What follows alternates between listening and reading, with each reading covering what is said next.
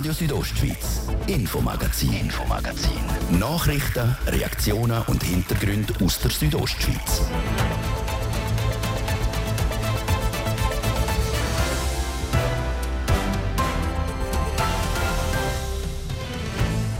In der zweiten Januarhälfte soll sie anrollen, die grosse Omikron-Welle. Der Höhepunkt der Infektionen wird laut der Covid-Taskforce vom BAG in den nächsten Tagen und Wochen erwartet.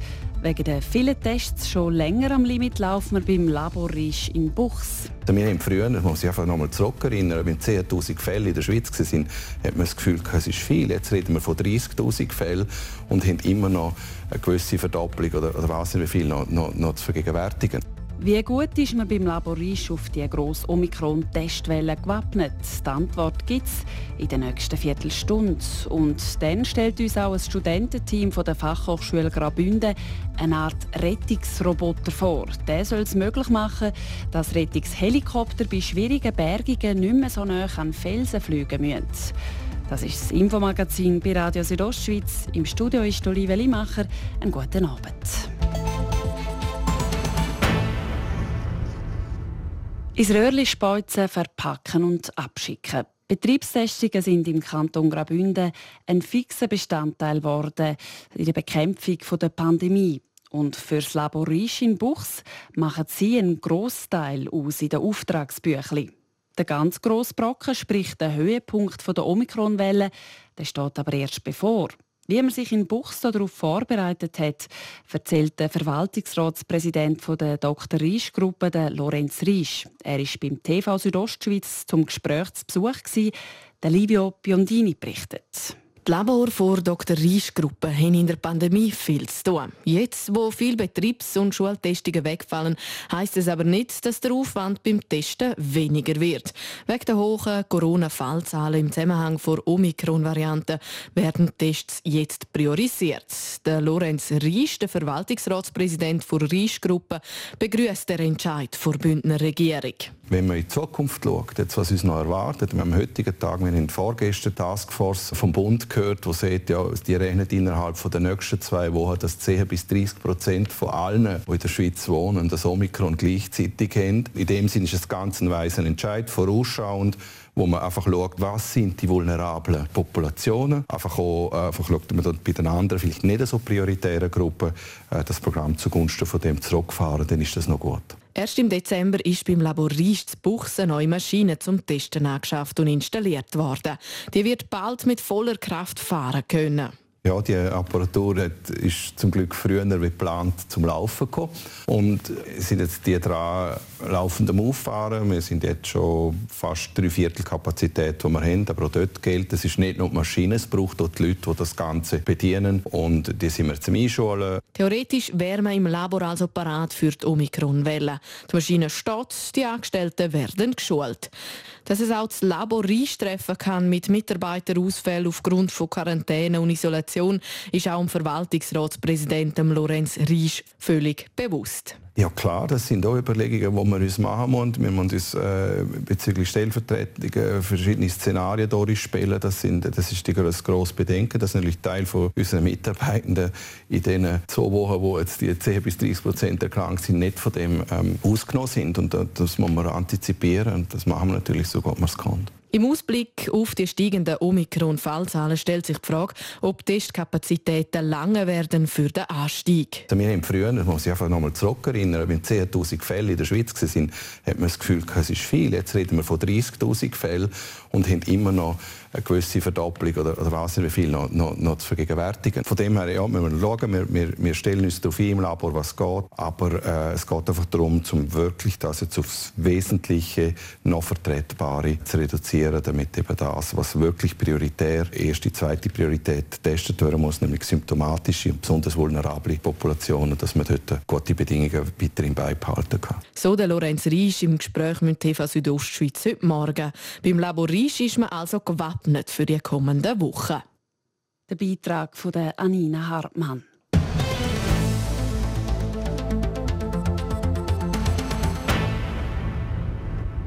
Die Spielregeln die sind klar. Wer in ein Restaurant will, der braucht ein Zertifikat, das beleidigt, dass er oder sie geimpft oder genesen ist. 2G also.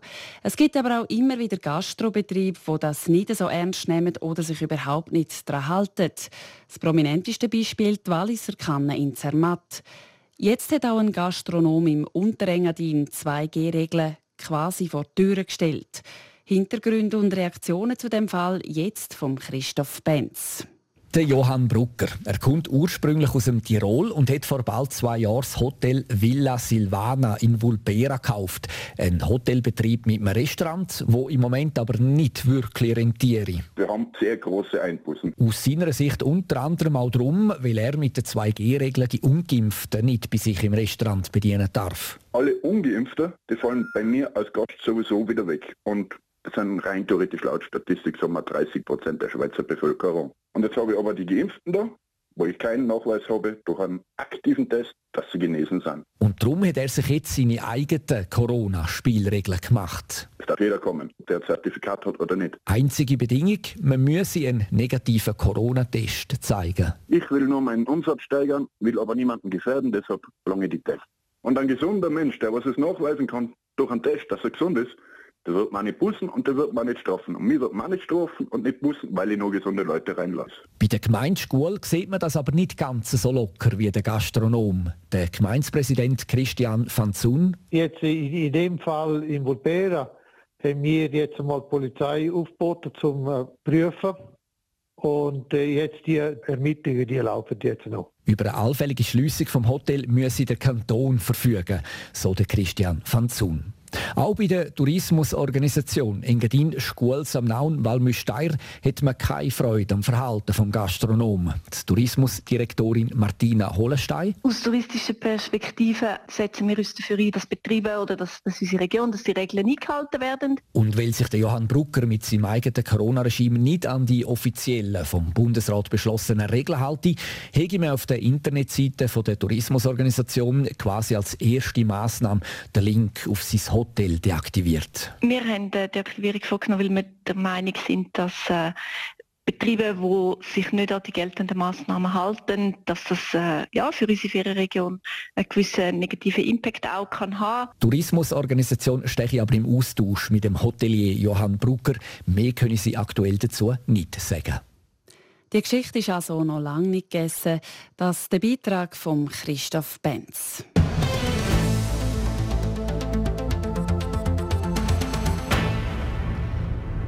Bis vor kurzem hat es viel Zeit, Geld und Behördengänge gebraucht.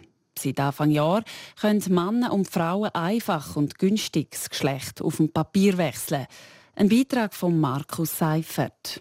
Eine gute Viertelstunde auf dem Zivilstandsamt, eine kleine Gebühr und schon wird aus einem Mann eine Frau und umgekehrt. Also auf dem Papier wohl verstanden.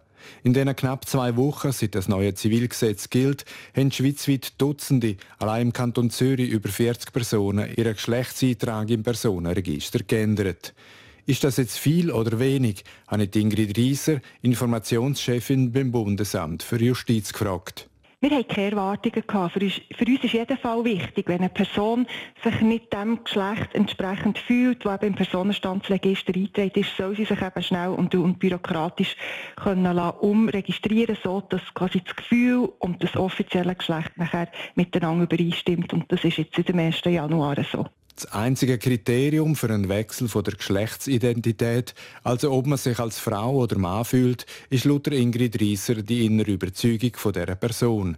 Und das müsse man dann einfach glauben. Das ist richtig, man kann es nicht überprüfen, aber man kann darum davon ausgehen, dass wenn ein Mensch das Geschlecht ändert, dass das nicht ein einfacher Prozess ist, von ich will jetzt mal von irgendwelchen Vorteilen profitieren, sondern dass die Personen auch innerlich unter einem Druck stehen und das nur dann machen, wenn sie selber fest davon überzeugt sind, dass es richtig ist. Ob Mann oder eben Frau sich mit einem Identitätswechsel Vorteil verschaffen will, also zum Beispiel ein früheres Rentenalter oder eine Befreiung vor Militärpflicht erschleichen will, das glaubt Ingrid Rieser nicht, obwohl Missbrauch theoretisch möglich wäre. Also Fälle von missbräuchlichen Geschlechtsänderungen hat man in der Schweiz noch nicht beobachtet und uns sind auch keine Fälle aus dem Ausland bekannt. Es ist wirklich davon auszugehen, dass es auch in Zukunft nicht zu solchen Situationen wird kommen, weil die Geschlechtsänderung nicht leichtfertig gemacht wird und das für einen Menschen auch nicht ein einfacher Prozess ist, so weit zu gehen, dass er nicht sein Geschlecht ändert. Ein möglicher Missbrauch ist auch im Bereich Sport vorstellbar. Denn wenn zum Beispiel ein biologischer Mann in der Kategorie Frau startet und unbestreitbare Vorteile hätte. Dazu will sich Ingrid Reisser nicht äußern. Ich kann mich nur zu der rechtlichen Sicht äußern, dass jeweils der Eintrag im Personenstandsregister darüber entscheidet, ob jemand rechtlich als Mann oder als Frau behandelt wird. Ob es in privatrechtlichen Sportverbänden andere Vorgaben gibt, zum Beispiel ich weiß nicht, Testosteron, Obergrenzen etc., dazu kann ich mich nicht äußern. Und das starre Schema Mann oder Frau dürfte in Zukunft noch weiter aufgeweicht werden. Schon in der politischen Pipeline sind ein drittes Geschlecht oder ein vollständiger Verzicht auf eine Geschlechtsdefinition im Personenregister. Stand letzten Mittwoch haben in Graubünden vier Personen ihre Geschlechtsidentität gewechselt. Das ist anteilsmäßig vergleichbar mit den Kantonen Bern und Zürich.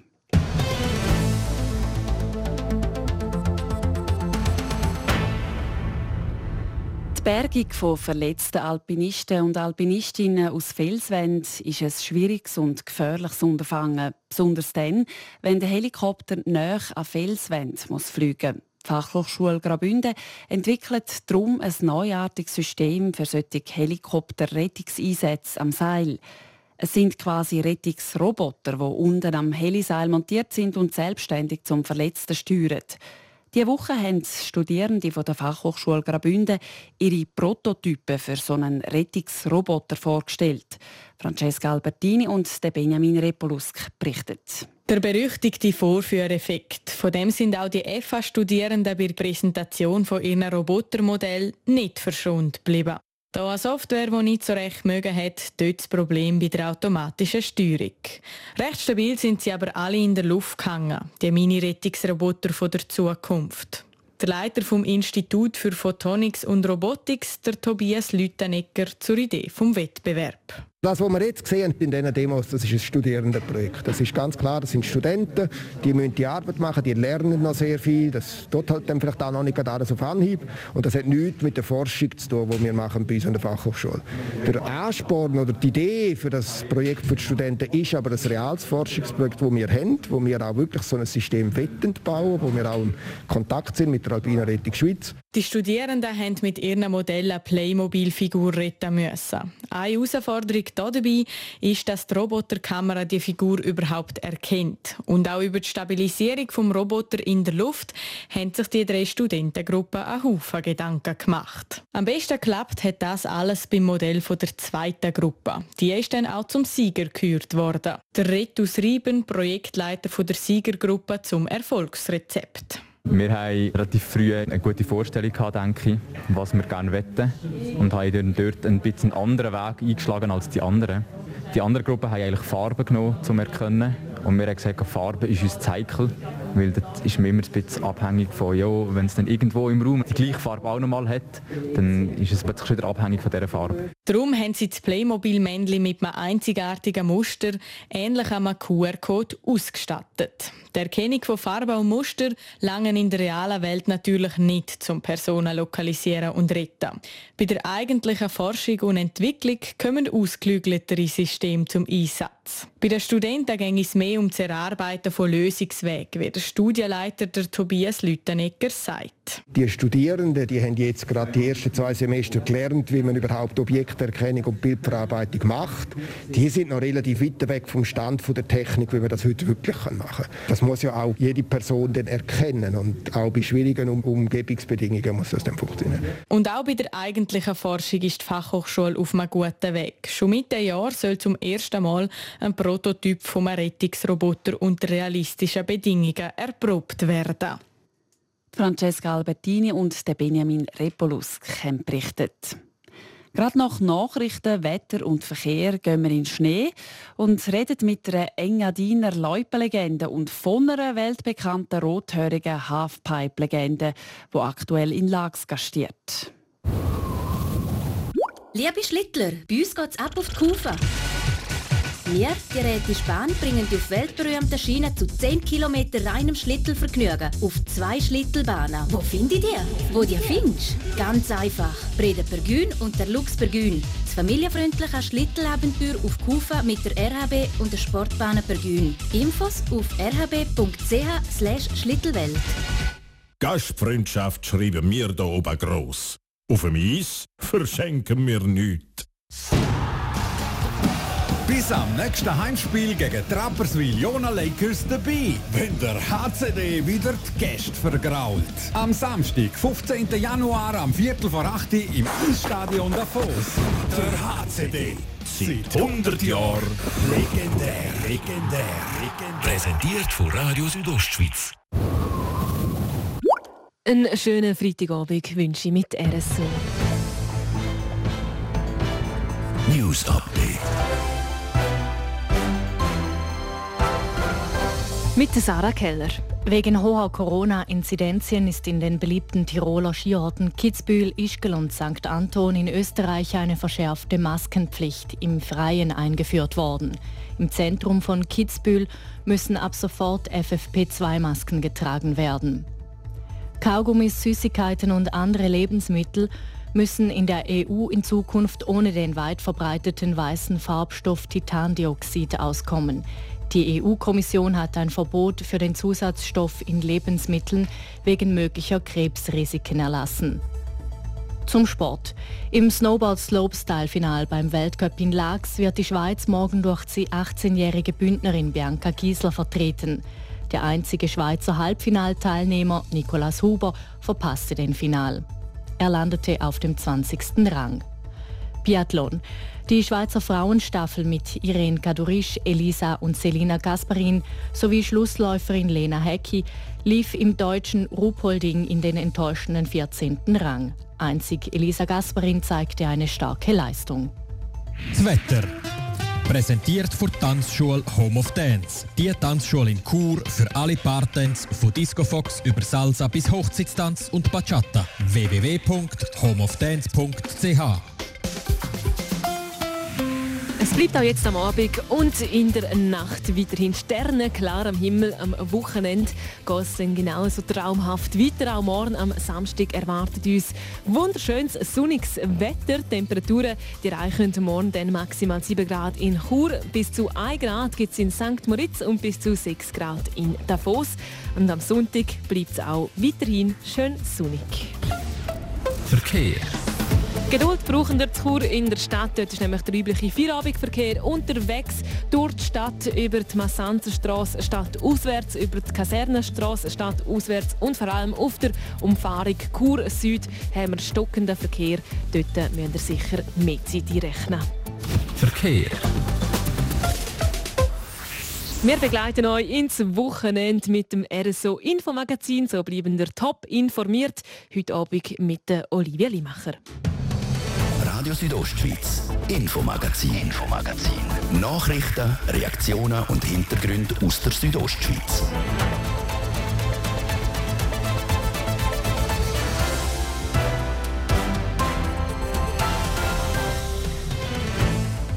Wer im Oberengadin auf der Langlaufloipen unterwegs ist, kommt an ihm nicht vorbei. Hoi du, ist gut. Also, jeder läuft vorbei und sagt Ciao, sagt. Ich habe gesagt, ich kenne nicht alle, aber mich kennen alle in den Tausenderinnen. Seit 30 Jahren steht Simon Willi in Zellerinen am Leuperrand und kontrolliert Leupenpässe. Wir haben ihn besucht und haben unter anderem erfahren, was er zu den Leuten sagt, die den Leupenpass nicht zahlen wollen. Und dann gehen wir in die Halfpipe, genauer gesagt in die auf Lags. Dort findet das Wochenende ins Lags Open statt. Mit dabei der rothörig 1000 Sassa und Snowboard-Ikone Sean White. Was er von der Halfpipe in Lags haltet, ihr hört es gerade. Wer bei Zellerina im Oberengadin über die Langlaufleute begleitet, kennt ihn sicher. Der Simon Willi. Der Bertig Senior steht seit 30 Jahren im Oberengadin an der Langlaufloipe und kontrolliert, wer einen Loipenpass auf sich trägt. An ihm und seinen Sprüchen ist quasi kein Vorbeikommen. Nadia Guetsch hat ihn an seinem Arbeitsort besucht. Hallo zusammen, grüezi. Hat noch Geld abgeben mir? Ein zügiger Wind bläst an dem Morgen Anfang Januar bei Punt Mural bei Celerina über die Langlaufloipe. Am Simon Willi ist das gleich. Wie jeden Tag über die Wintermonate steht er in seiner gelben Jacke, auch heute vor seinem Holzhütli und verkauft Langlaufpässe. Oder wie er sagt, Ma ich sollte Geld kassieren. Schauen, wenn einer kommt, probiere Geld hineinnehmen. Für den Tag, für die Woche, für die Saison? Äh, für den Tag.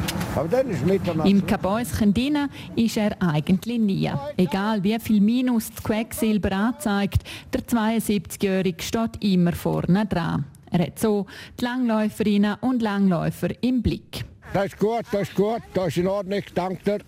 Wie sieht es aus bei euch Mädchen? Sind ihr bewaffnet? Wir sind bewaffnet. Gut, danke.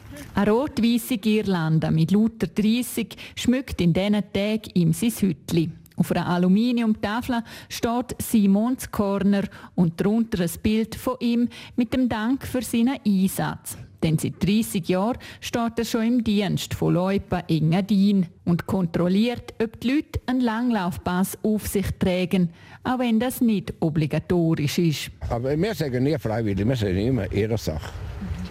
Dann könnt machen, wie es will. Ich habe zum Beispiel letztes Jahr einen beleidigt. Er zahle genug Steuern, zahle fünfstellige Zahl Steuern, er muss nicht zahlen. Ich sagte, das ist schon gut, der weiße das ist langweilig und da braucht man das schwarze drin. Die meisten sind dann auch bereit zum Zahlen, erzählt er und macht für eine Langläuferin gerade eine örtliche Saisonkarte parat. 80 Franken. Danke. An starken Tag verkauft er bis zu 90 Stück von denen. Ja, weißt du, wenn es verloren geht, kannst du das, das, das, das melden. Viel ist von seinem Gesicht nicht zu erkennen. Das graue Hütli mit der Aufschrift Simon tief ins Gesicht gezogen, gibt den Blick in die hellblauen Augen nur zwischendurch frei. Dazu verdeckt der volle, gruselig graue Bart einen grossen Teil von seinem Gesicht. Mit seiner stämmigen Postur signalisiert er deutlich, dass er hier der Chef ist. Ich kenne die Leute. Wenn, Reste sind zwei vorbeigelaufen. Er nicht wollen zahlen. Heute Morgen sind sie hergekommen und dann hat der Mann gesagt, jetzt steht er wieder da. Ich habe gesagt, ich warte, dass du das Geld bringst. dann ist er dann gekommen, hat er gezahlt, das ist kein Problem. Weißt, ich rede mit allen per Du. Ich habe viel lieber einen schönen Du als Wüste sein. Für jeden hat er einen Gruß oder ein Netzwort, zwei übrig. Hoi, ciao. Mitfahrt, dir auch. Hoi, du. Bonjour, monsieur, ça va? C'est, c'est, c'est bon, hein? Sprachliche Barriere kennt der Engadiner nicht. Gut, drei Sprachen ist für mich kein Problem. Deutsch, Romanisch und Italienisch ist für mich problemlos. Französisch kann ich gerade verkaufen und Englisch, jeder zweite Kunde kann Englisch sagen, hey, du könntest mir schnell übersetzen und das funktioniert tiptop. Aber nicht nur verkaufen und kontrollieren tut der Simon Willi. Er sei gleichzeitig auch die Infostelle und Vertraute, erzählt er schmunzelnd. Da steht an der Front, ganz vorne. Da können wir zu fragen. Hast du den gesehen? Wo ist er gegangen? Ist er durch? Ist er durchab? Ist er... Mit wem ist er gefahren? Dann muss ich immer sagen, dann gut. Aber sagt meine Frau nicht, dass ich mit dem gefahren bin. Ja, sagen. Ja, ja, so Sachen passieren auch, gell? Seine grossen, kräftigen Hände, die auch bei den tiefsten Minustemperaturen immer händchenfrei bleiben, verraten dass er sein Leben lang schwer geschafft hat. Noch heute bauert er, hat Mutterkühe, Geissen, Hühner und zwei Esel, die er nebenbei noch zu versorgen hat. Der Job an der Loipe ist seine Leidenschaft und der wird er, solange es noch geht, noch ausüben. Wenn ich gesund kann bleiben, werde ich noch machen. Und wenn es nicht mehr geht, dann muss ich es hören. Wir später Es ist gut. Es, jeder läuft vorbei und sagt Ciao, sagt. Ich habe gesagt, ich kenne nicht alle, aber mich kennen alle in den Tausenderinnen. Simon Willi, der seit 30 Jahren im Oberengadin Langlaufpass verkauft. Das Porträt dazu könnt ihr in der Donnerstagsausgabe der Zeitung Südostschweiz nachlesen.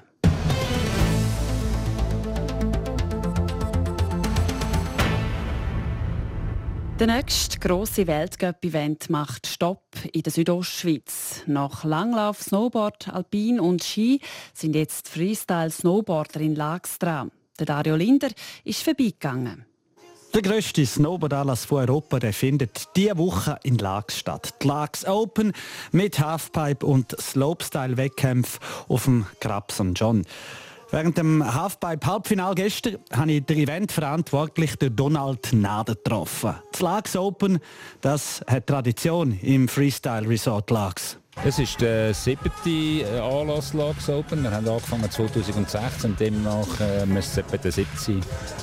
Hat sich äh, auch so eingebürgert, es kommen Topfahrer, auch dieses Jahr. Ist vielleicht auch ein speziell, weil es ein Olympiajahr ist. Ist das möglich? Sind da noch kurzfristig paar Big Names auftauchen?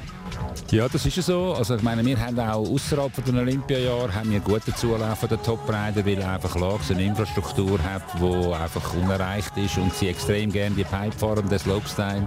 Und ähm, im Olympiajahr hat es schon Fahrer, die dann quasi noch ihre letzten Punkte haben ja, und deshalb da sind, wie zum Beispiel der Sean White. Genau, den habe ich gemeint. Das war recht kurzfristig. Gewesen. So ehemaliger Olympiasieger, ich glaube das fünfte Mal an die Olympischen Spiele gehen. Überrascht diese Sachen noch oder ist das Business as usual?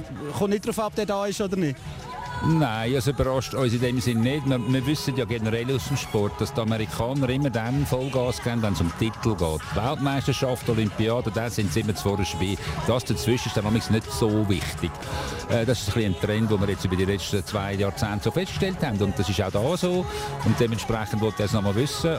Der Sean White, der Snowboard-Superstar, hat sich gestern fürs Finale qualifiziert. Und er ist auf Lags gekommen, weil die Pipe einfach die beste ist. Das hat er in einem Interview nach seinem Lauf gesagt. Von den Schweizer sind gestern zwei ins Halfpipe-Final vom Samstagabend gekommen, Jan Scherrer und der Pat Burgner. Aber die Schweizer Athleten, die sind auch ein Grund, warum das Lags Open eben so groß ist und immer wieder stattfindet. Der Mann, der mit seinem Team hinter dem Event steht, der Donald Nader. Ja, das ist ja so. Ich sage eigentlich seit, äh, seit längerer Zeit, die Schweiz ist im Snowboard und im Freeski sind wir eine Grossmacht. Wir haben ein kleines Land, aber in dem Sport sind wir gross. Und unsere Jungs und Mädels in der Pipe und im Slopestyle sind immer vorne dabei. Lax ist ja nicht nur Snowboardgebiet. Es ist auch noch ein Skigebiet, eben, wie du gesagt hast. Gibt es Absichten um in näherer Zukunft? Wir haben das Wochenende Slopestyle und Halfpipe-Weltcup quasi darüber, dass man nächsten Tag vielleicht auch wieder mal daran denkt, um so etwas für, äh, für Ski, für Freeskier aufzuziehen? Also was Freeskier betrifft, am Lags Open rennt man bei uns eigentlich eine offene Tür ein. Wir würden das gerne machen. Es ist eine Frage von der Finanzierung, es ist eine Frage vom Aufwand, der Anlass wird länger, und, aber das ist eigentlich schon lange in unseren Köpfen und es würde mich nicht wundern, wenn Lags Open 2023 erstmals Freeskier wird präsentieren. Ist jetzt ein bisschen aus dem Nähkästchen plaudert? Ich, ja, wie gesagt, das ist ein Freestyle Resort und nicht ein Snowboard Resort. Das heißt, Skifahrer sind bei uns genauso willkommen und äh, dem, demnach ist es eigentlich naheliegend, dass man das auch macht. Wahrscheinlich fängt man mit nur einer Disziplin an im ersten Jahr und schaut, wo das herführt. Das wird wahrscheinlich Slopestyle sein. Der Donald Nader und sein Team bereits im Big Air in Chur verantwortlich für den sportlichen Teil vom Event.